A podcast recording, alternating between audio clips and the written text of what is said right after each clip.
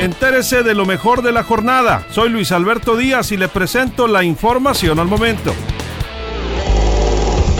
Lamentablemente encontraron sin vida al menor de edad que se perdiera en las aguas del río Fuerte en la Bocatoma, en San Blas, la tarde de este domingo. Un joven logró salvarse milagrosamente tras una aparatosa volcadura que se presentó en Guasave. Los remanentes del huracán Hanna, ya es una depresión, seguirán propiciando lluvias en Sinaloa hasta este martes, aunque en menor intensidad, confirmó la Confederación de Asociaciones Agrícolas de Sinaloa. Protección Civil dijo que Hanna y sus eh, remanentes dejaron 42 milímetros de lluvia en Mazatlán. Más del 80% de los centros nocturnos ya abrieron sus puertas con la nueva normalidad en Mazatlán, aseguran empresarios. Pero los table dance aún no podrán reabrir, aclaran autoridades del ayuntamiento.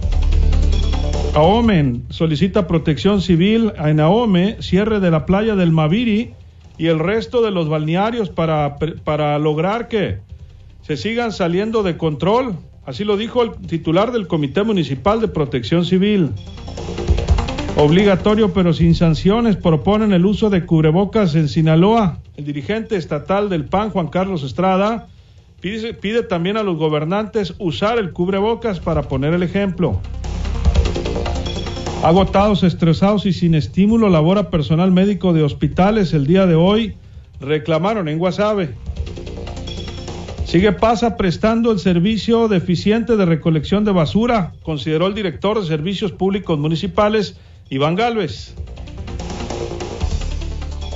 El tratamiento que la ACE dio a la revisión de cuentas públicas 2018 es con orientación política, lo que genera desconfianza bajo.